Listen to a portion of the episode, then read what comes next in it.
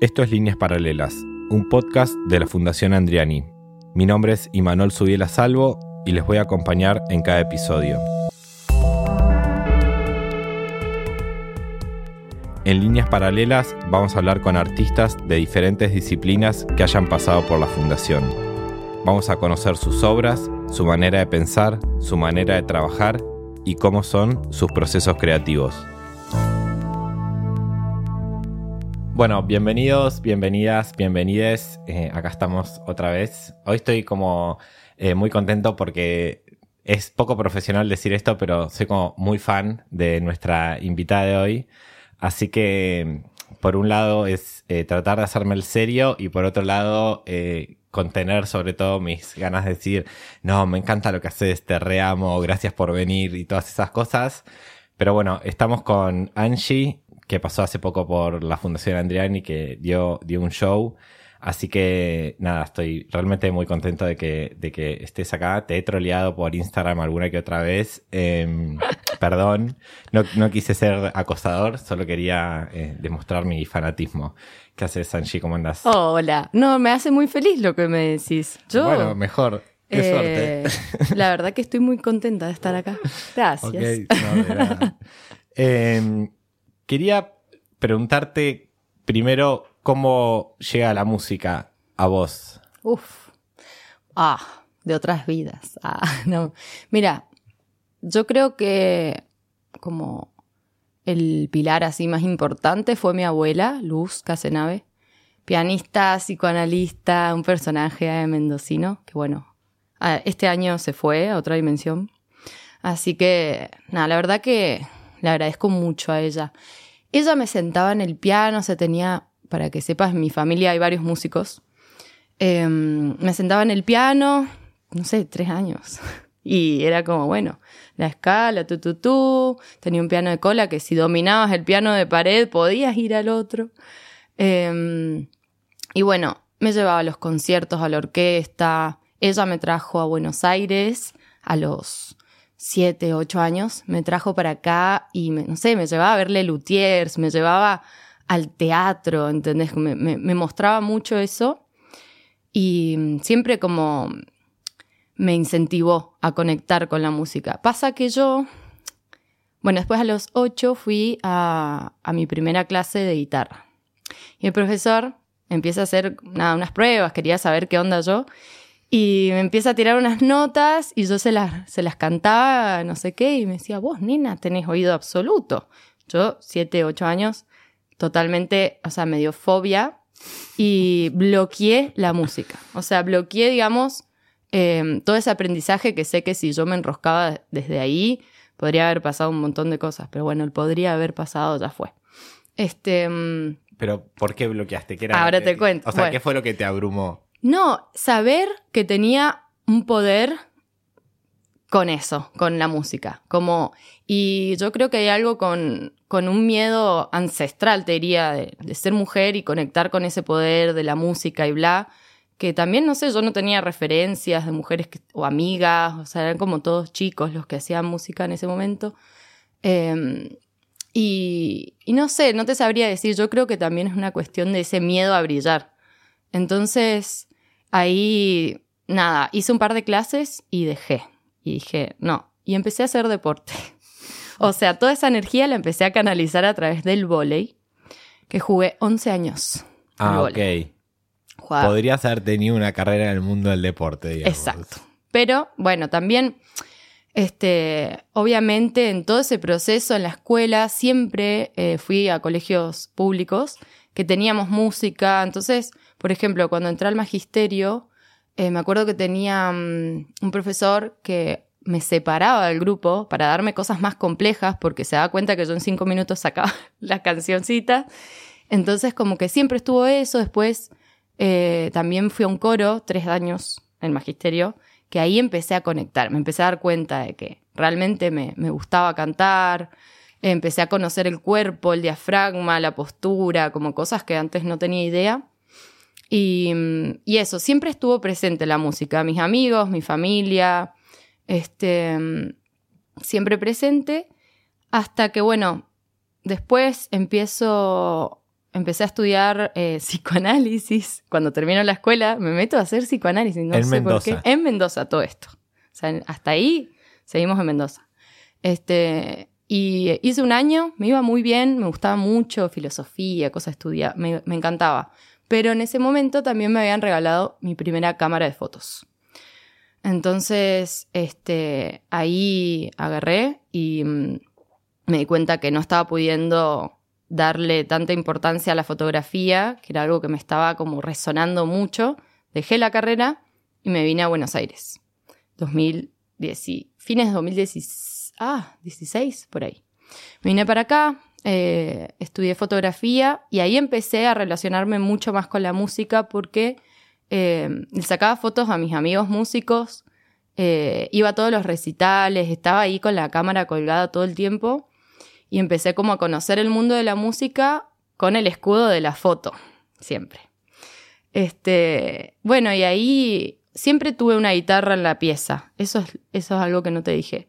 Mi hermano me regaló una guitarra cuando era muy chica y la tuve siempre conmigo.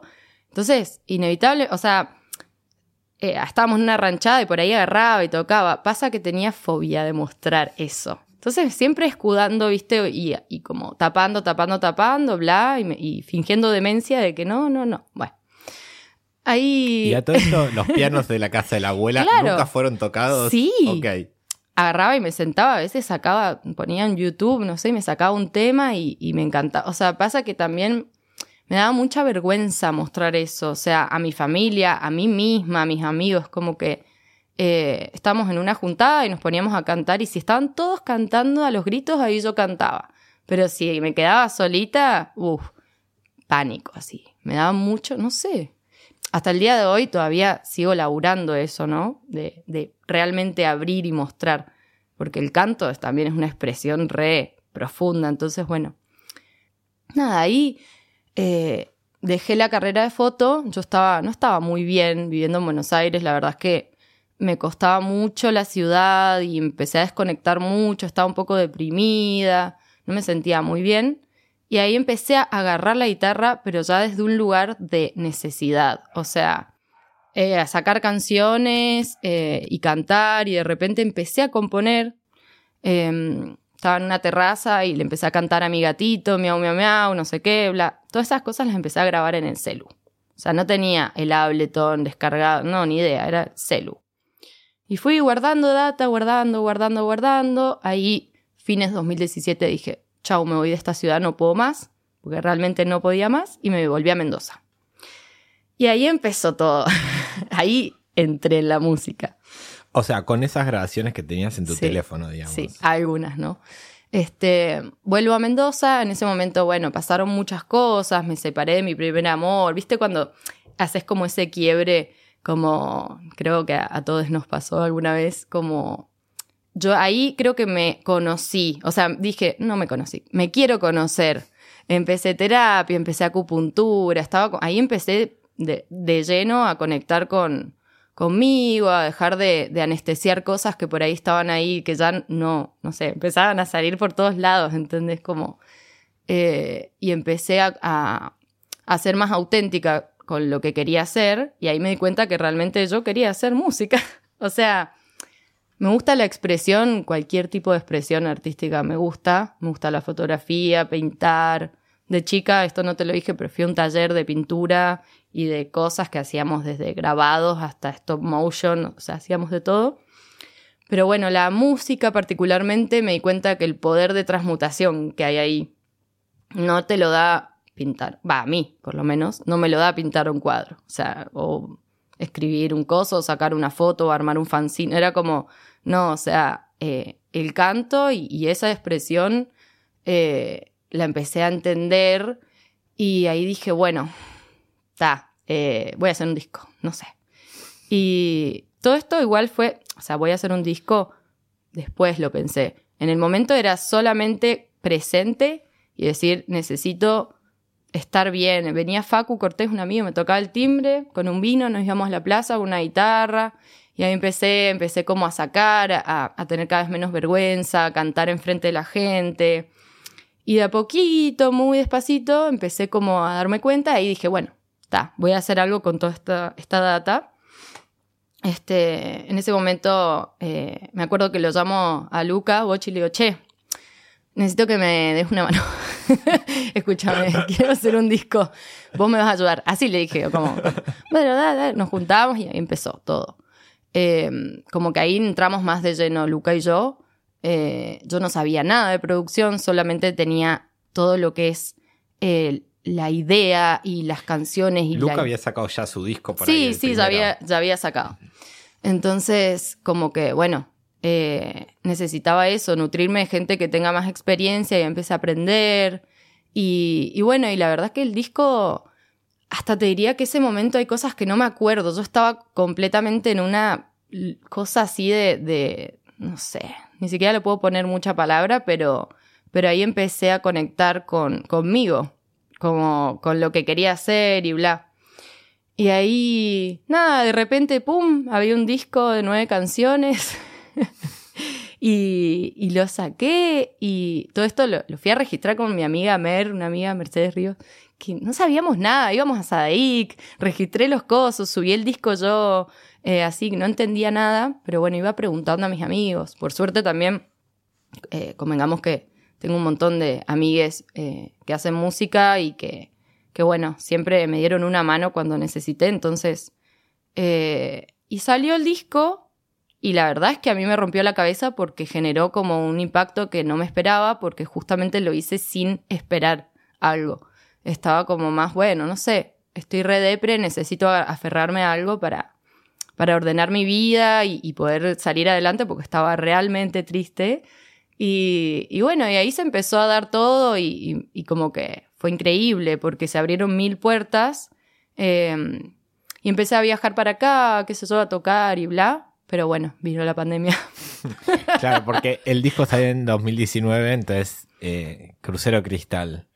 Y después vino el COVID que dejó todo como en un gran stand-by rarísimo.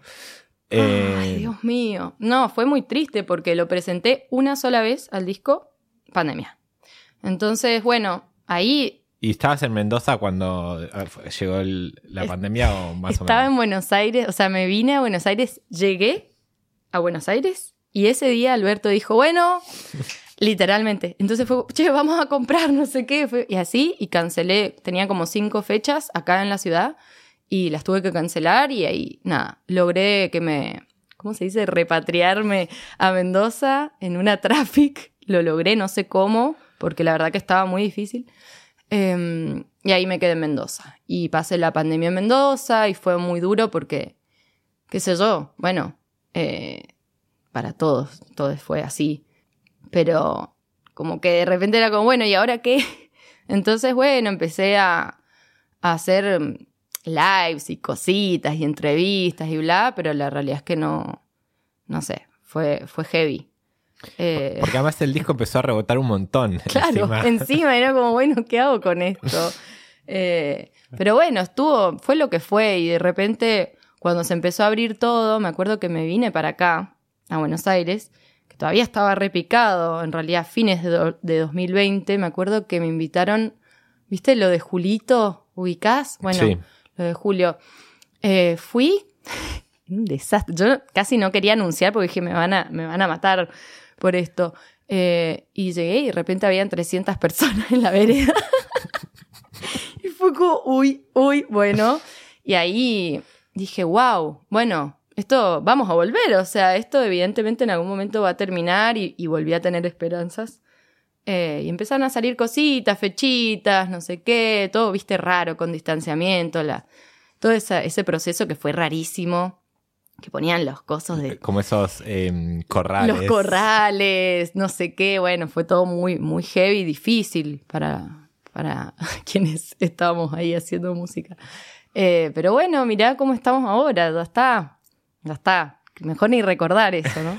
Pero bueno, en todo ese proceso eh, fue muy difícil. La verdad es que no, no compuse mucho. O sea, sí, tenía siempre, algún día te levantás y algo sale, ¿viste?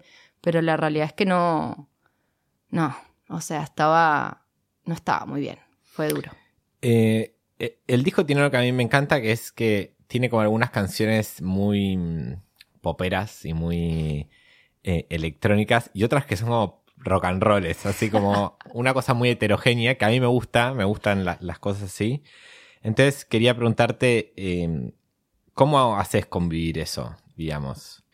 Y la verdad es que creo que hay algo que es que no me importa nada, o sea, realmente, em, primero también hablando un poco de, lo que es el, proceso creativo y eso, una cosa es componer algo, o sea, agarrar una guitarra y que baje un, conectar con, con, la melodía, con lo que estás diciendo y bla.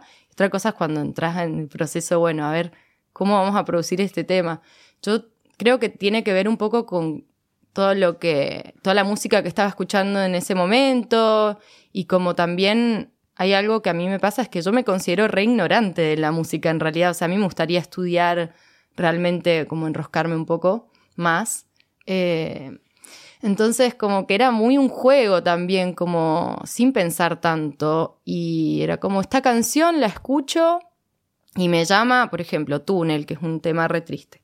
Ese tema me acuerdo que había una canción de James Blake que me gustaba mucho, que en una partecita eh, dejaba un beat muy para samplearlo y robárselo.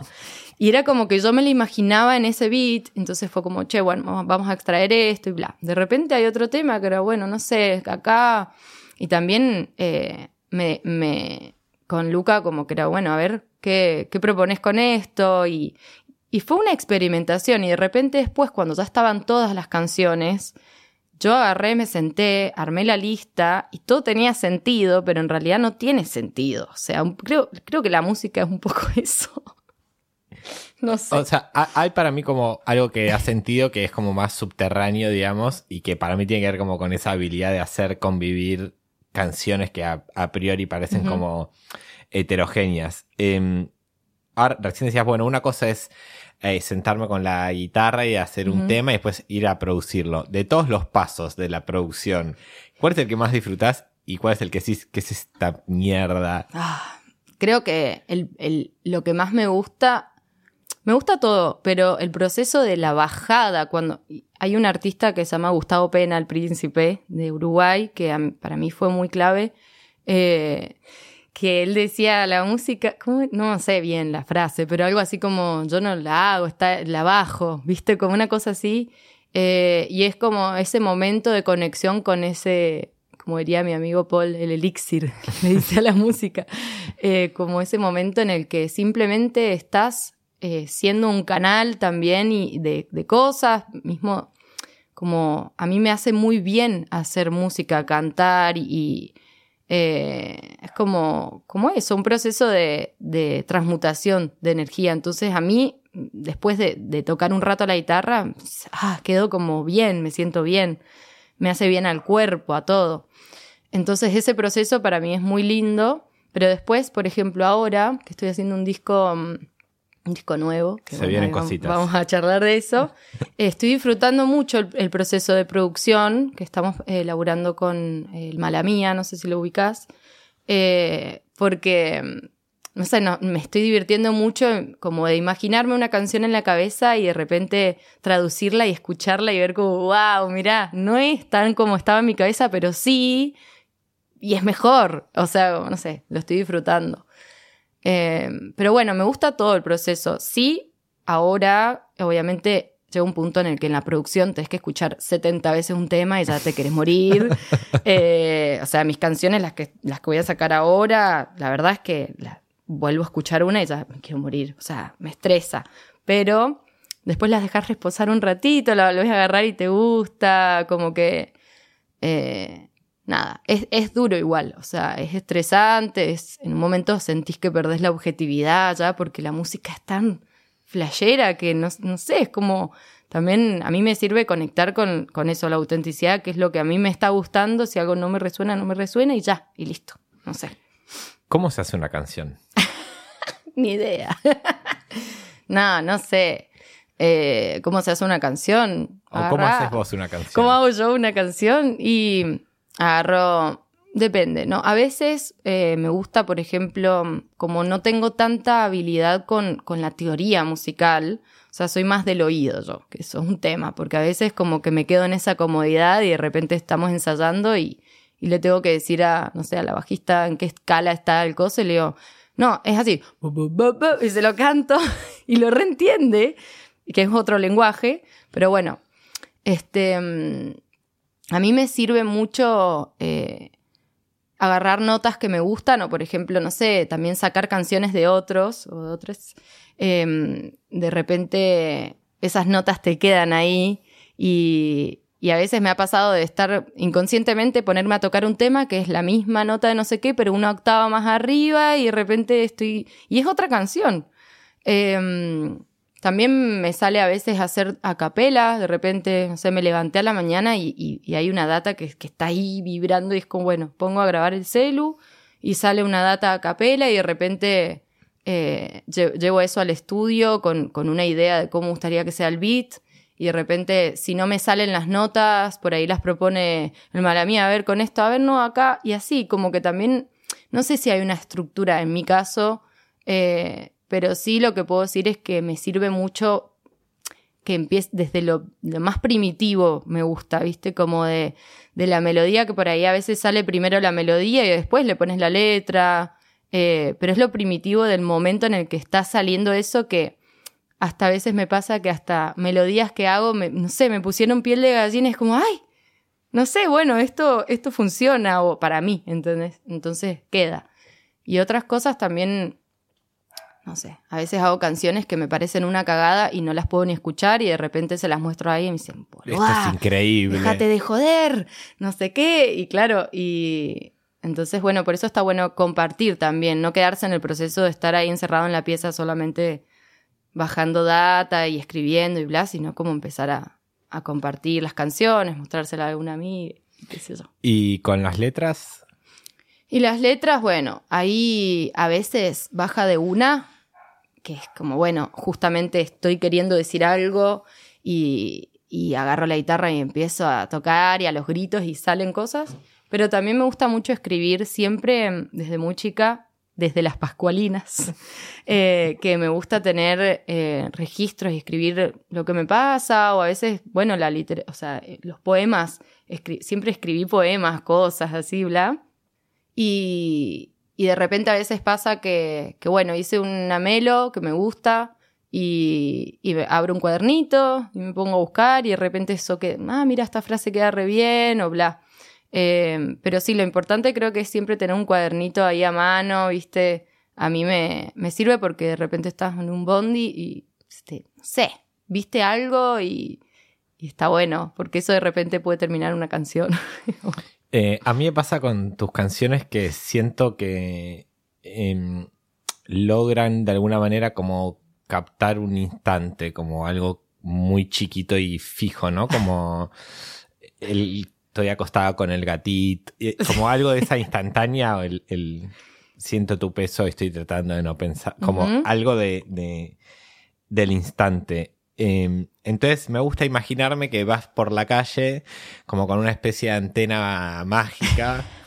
Yo solo tengo una pobre antena y que la ves de repente dices, ah, acá está la canción. ¿Es así de mágico o es más pensado? No sé, yo creo que es que cada canción es re distinta y también, o sea, a mí me gusta el no ponerle tanto racionalidad a, la cosa porque también eh, la música es, no sé, mm, no, no, voy a decir que es la música para mí porque la verdad que todos los días cambió eh, mi forma de verla.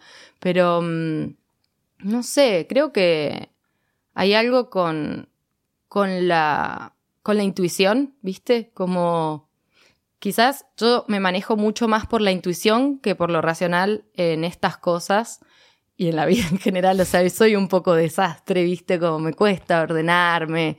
O sea, soy más como, bueno, vamos por acá. Eh, porque sí, porque lo siento. Y la verdad que cuando estoy equilibrada y, y bien, la intuición me lleva a buenos lugares. Me gusta. Entonces confío ahí. Obviamente a veces uno pifea, Pero, mm, pero me gusta ir más por ese lado y, y, no pensar tanto y ya, y como decir, bueno, eh, esto, esto es lo que salió, me gusta, y, o esta letra por ahí, obviamente después la, de Crucero Cristal, obviamente hay cosas que hoy no me representan, o sea, hoy, pero son parte de mí y es como, bueno, obviamente a veces escuchas y dices, ay, no me quiero morir porque saqué esto, o qué es, qué es esta canción, por qué hice tal cosa, pero es como, bueno, ya está, vamos cambiando un montón, nos vamos transformando así. Entonces, está bueno no pensar tanto, sacar, viste, mover, porque si no, después te quedas muy mente, mente, mente y no, no puedes avanzar mucho. Eh, contame del disco nuevo. Eh, o sea, ¿cómo, ¿cuándo empezaste a hacer las canciones? ¿Cuándo dijiste, ok, quiero que tenga un disco? Eh, todo eso. ¿Cómo son? Bueno, a ver, ¿qué te puedo decir? Desde que empezó la pandemia, ahí obviamente, como te dije, no compuse mucho, pero salieron canciones. Y entonces tenemos, y hay temas en el disco este que, estoy haciendo, que es un disco que va a tener como 11 temas. hay temas que son viejísimos, muy, muy, muy, muy viejos, te diría hasta el 2018, del mismo momento del proceso de, Crucero Cristal, que quedaron en el descarte. Em, y que me gustó agarrarlos para decir, bueno, pará, porque esto va, de repente le cambio la letra, no importa, pero acá está el, alma, viste, como no lo voy a meter en una caja chau.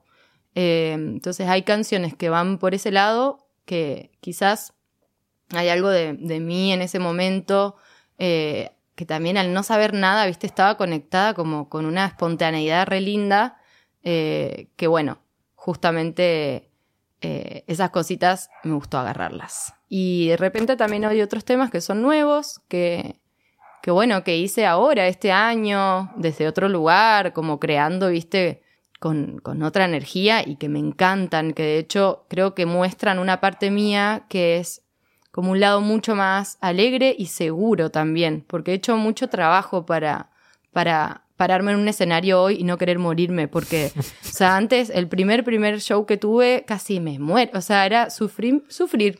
la pasaba mal, la padecía, em, era como, ¿qué estoy haciendo acá? O sea, todo, no, y, y, hice mucho trabajo para darme cuenta que realmente esto es lo que quiero y como ese es lo que te hablaba del miedo al éxito, a brillar realmente, como también ancestralmente siendo mujeres, viste, como hay una cosa de que literalmente antes brillabas un poquito, cantabas o hablabas sola en la época que quemaban brujas y te quemaban. O sea, y literalmente eso eh, lo tenemos ahora todavía. O sea, el otro día hice un, hablaba con una amiga que sabe mucho de estas cosas, me decía, el útero en realidad debería ser blandito como el estómago, pero está duro por miedo, ¿entendés? Y, años y años de, mucho, mucho terror. Entonces, como que, mm, bueno, me fui un poco por las ramas, pero como que hay algo ahí de, de todo ese trabajo que he estado haciendo de seguridad que se está, para mí, se nota en las canciones nuevas, porque es otra voz que sale, es como un, una cosa por ahí más, sí, más plantada. Eh, y mismo las letras, bueno, ya, ya vas a poder escuchar, eh, pero, pero siento que muestra una parte mía, que un poder que descubrí en mí, que siempre estuvo, solo que bueno, eh, lo, lo, fui, viste, anestesiando y tapando. Eh, entonces, ahora que eso, pude, pude conectar con ese poder y no tenerme miedo a mí misma de lo que puedo llegar a hacer, creo que, que bueno, que hay algo ahí de eso. Me llama la atención lo que decís porque hay veces que salís a tocar vos sola, o sea, sin banda y está buenísimo. Entonces, ¿cómo, o sea, cómo haces eso, digamos, cómo te sobrepones a ese miedo mm. y decís, bueno, hoy voy a tocar con la guitarrita, yo sola, tranqui? No, no sé cómo. Yo creo que muy kamikaze porque la verdad que las primeras veces que lo hacía era pero temblaba, o sea, no, no, no sé por qué lo estaba haciendo, era como, bueno, está, estoy acá en esta vida. Em, ¿qué, qué, hago? ¿Qué, me gusta hacer? ¿Qué, ¿Qué, puedo aportar a este mundo que le da bien a, a, otra persona? Bueno, música, está, listo. O sea, eh, me gusta. Entonces, como ahí está ese, esa lucha entre lo que realmente me, me pide, viste, el, alma y el corazón, como lo quieran decir, y, y lo que lo que te puede pasar quizás físicamente o mental, ¿viste? Como esas voces negativas de cosas. Entonces, eh, nada, bueno, muchas terapias y, y, mucho, mucho trabajo interno.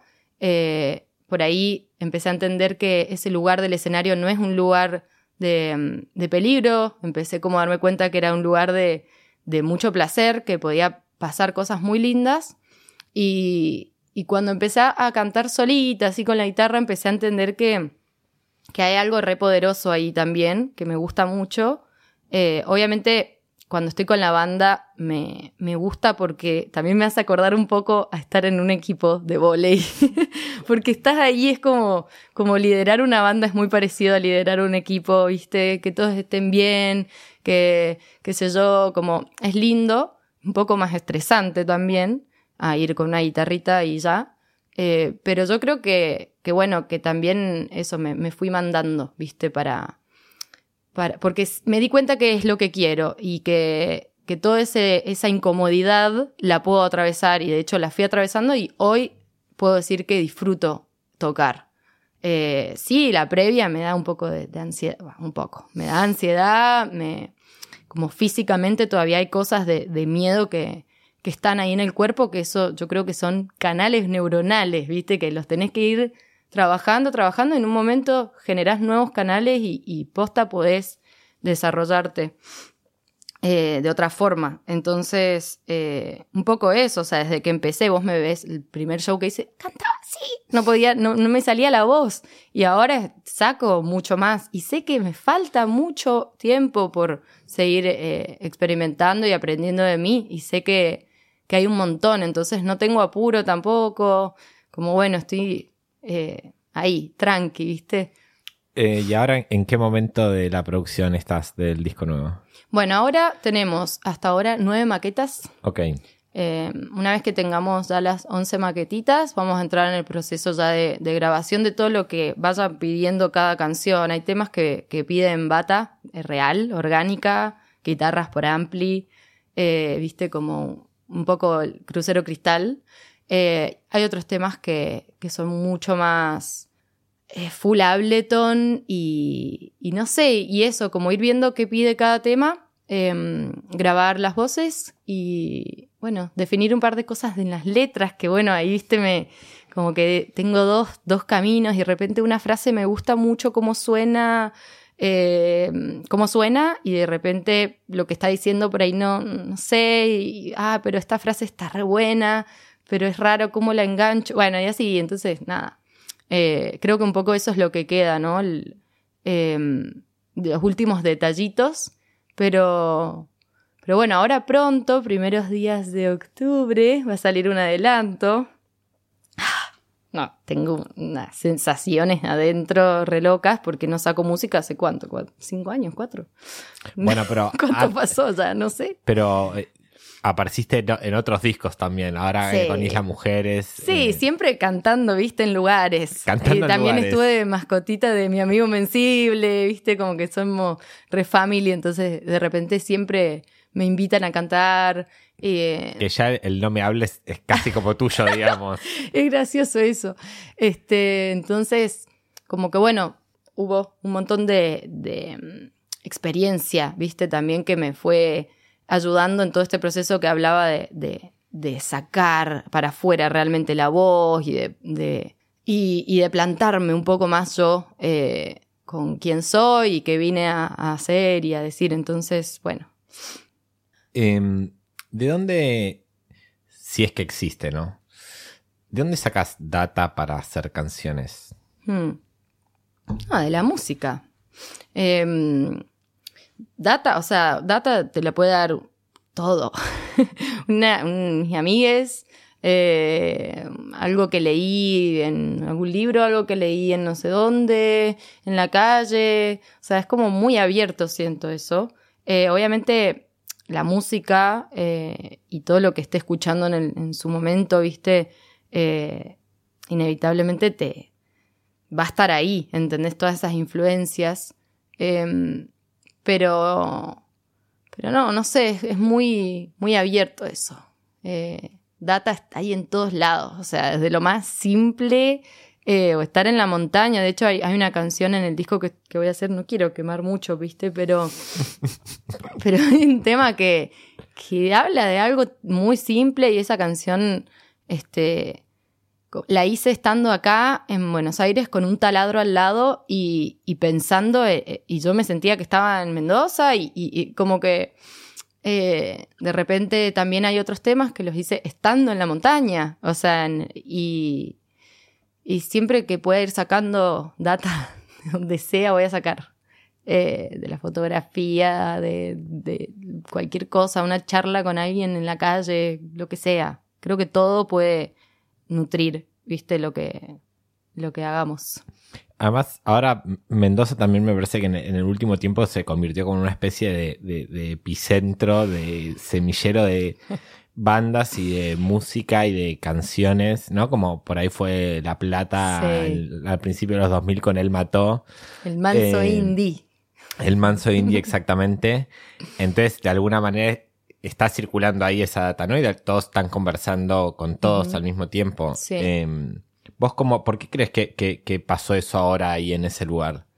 No, no sé. Esto me lo he preguntado, de hecho me lo han preguntado a veces también, ¿no? Como, ¿qué onda el, manso indie? ¿Qué onda Mendoza? Es como, no sé, no sé si tiene que ver primero con, con que es un pueblo y que estar en un pueblo, viste, eh, a veces te lleva a, no sé, uy, qué difícil explicarlo. Eh, pero hay algo, hay algo de, de, también del lugar, es tan lindo, o sea, no sé, es muy inspirador Mendoza, el, em, la, naturaleza que tiene, eh, no sé qué será, pero, pero hay algo en un poco esto de la autenticidad, viste, como mucha, o al menos la música en todo ese momento, son, es gente que empezó a hacer lo que realmente se le cantó, se le pasó por donde quieras. Eh, entonces, esa autenticidad creo que refleja, o sea, a mí por lo menos, cosa, escucho algo auténtico, algo así fresco y me gusta, por más que sea que esté grabado con una caja de zapatillas, ¿me entendés? O sea, que esté mal grabado con un celu, eh, me va a gustar, ¿entendés? Como hubo, para mí es un poco de un movimiento de rebeldía de, bueno, fue, hagamos lo que pinte. Pero no te sabría responder bien esta pregunta. Te dije lo primero, viste, que vino, pero todavía no sé qué es lo que pasó. No sé. Y pasó en muchos lados también, ¿eh? O sea, creo que también hubo un, como se puso mucho ojo ahí. Pero, pero bueno, no sé. Mendoza. ¿Qué decirte de Mendoza? y con, y ahora que estás acá en Buenos Aires, con la ciudad, ¿cómo te llevas? Me cuesta. Me cuesta un montón. Me, gusta porque obviamente eh, cuando estoy mucho tiempo en Mendoza me quiero venir para acá, o sea, o me quiero ir. Eh, hay algo del el caos que a mí me da mucha felicidad y también aprender a encontrar calma en el caos es clave para la vida. Entonces, eh, creo que medio que yo sola me, me metí en esta porque primero es difícil eh, llegar a los lugares que estoy llegando, están viviendo en Mendoza, o sea, ya desde tener que viajar para tocar a otro lado, viste, venir para acá y eso era, era muy cansador y sobre todo con la banda, entonces dije, está, me quedo acá. Em, pero bueno, a mí me pasa algo con, con la naturaleza, yo me crié en el campo, literalmente, eh, entre el campo y, Mendoza y la ciudad, eh, y a mí o sea, estoy un rato acá y ya me empiezo a desconectar mucho de la tierra y lo siento, me empiezo a sentir mal, eh, los taladros, el ruido, empiezo a necesitar un poco de calma y se nota, o sea, se nota en, mí, me empiezo a alimentar mal, empiezo como a desconectarme mucho y eso me genera como por momentos eh, eso, mucho malestar. Eh, pero bueno, estoy aprendiendo a llevarla. A veces, no sé si puedo, me voy al río acá, ¿viste? Vicente López, qué sé yo, alguna plaza. Pero mm, hay algo en la ciudad que a mí me fascina desde muy chica y, que, que, bueno, agradezco un montón poder vivir acá. Eh, pero eso sí, es difícil, es difícil. a veces se pone heavy, sobre todo cuando tenés cuatro construcciones alrededor de tu casa. es como en algún momento va a parar esto. Y no, y decís como, bueno, ok, vamos a aprender a calmarnos acá porque si no, no sé. La verdad que no me veo viviendo acá toda la vida, eso sí te voy a decir. Yo voy a estar un ratito más, pero quiero ir a otros lados, quiero conocer. Y si no, no sé, quizás termino viviendo en el medio de la montaña sin wifi. Me encantaría también. Pero quién, quién sabe. Eh, si tuvieras que elegir tres discos que digas, ok, esto estoy escuchando ahora para hacer el disco nuevo, ¿cuáles elegirías? Ah, no, no puedo, porque estoy, escucho mucha mezcla. De hecho, ahora estoy fascinada con una aplicación que se llama Radio con muchas O, que es como literalmente tiene todo el, ¿cómo se llama? El planiferio del mundo y vos elegís un lugar y vas y escuchás en tal año que vos querés qué canción. Em, o sea, me costaría mucho decirte así tres discos. Em, hay de todo. No sé. De todo. Me gusta desde el folclore mendocino hasta. Eh, de repente ahora estoy flasheando con no sé, bueno, Motomami, cosa que al principio Rosalía, viste, siempre, nunca le entré, pero desde lo más mainstream hasta las canciones más raras que puedes encontrar en radio me gustan. Entonces, como que eh, no, en este disco particularmente no hay una influencia de, bueno, este disco me está influenciando. Es muy, muy abierto. Sí puede, con el, con Crucero Cristal sí, por ahí más Blue Orange o James Blake o bla. Pero no, ahora es es un menjunje, un menjunje. Ya vas a ver. Gracias, Angie. No, gracias a ustedes. Me encantó, me encantó la charla.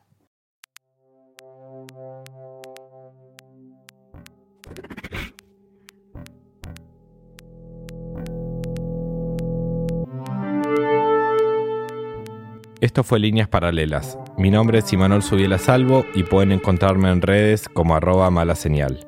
La música original es de Ailu. El arte de tapa es de Job Salorio. La edición es de Radio en Casa y la producción de Mercedes Urquiza.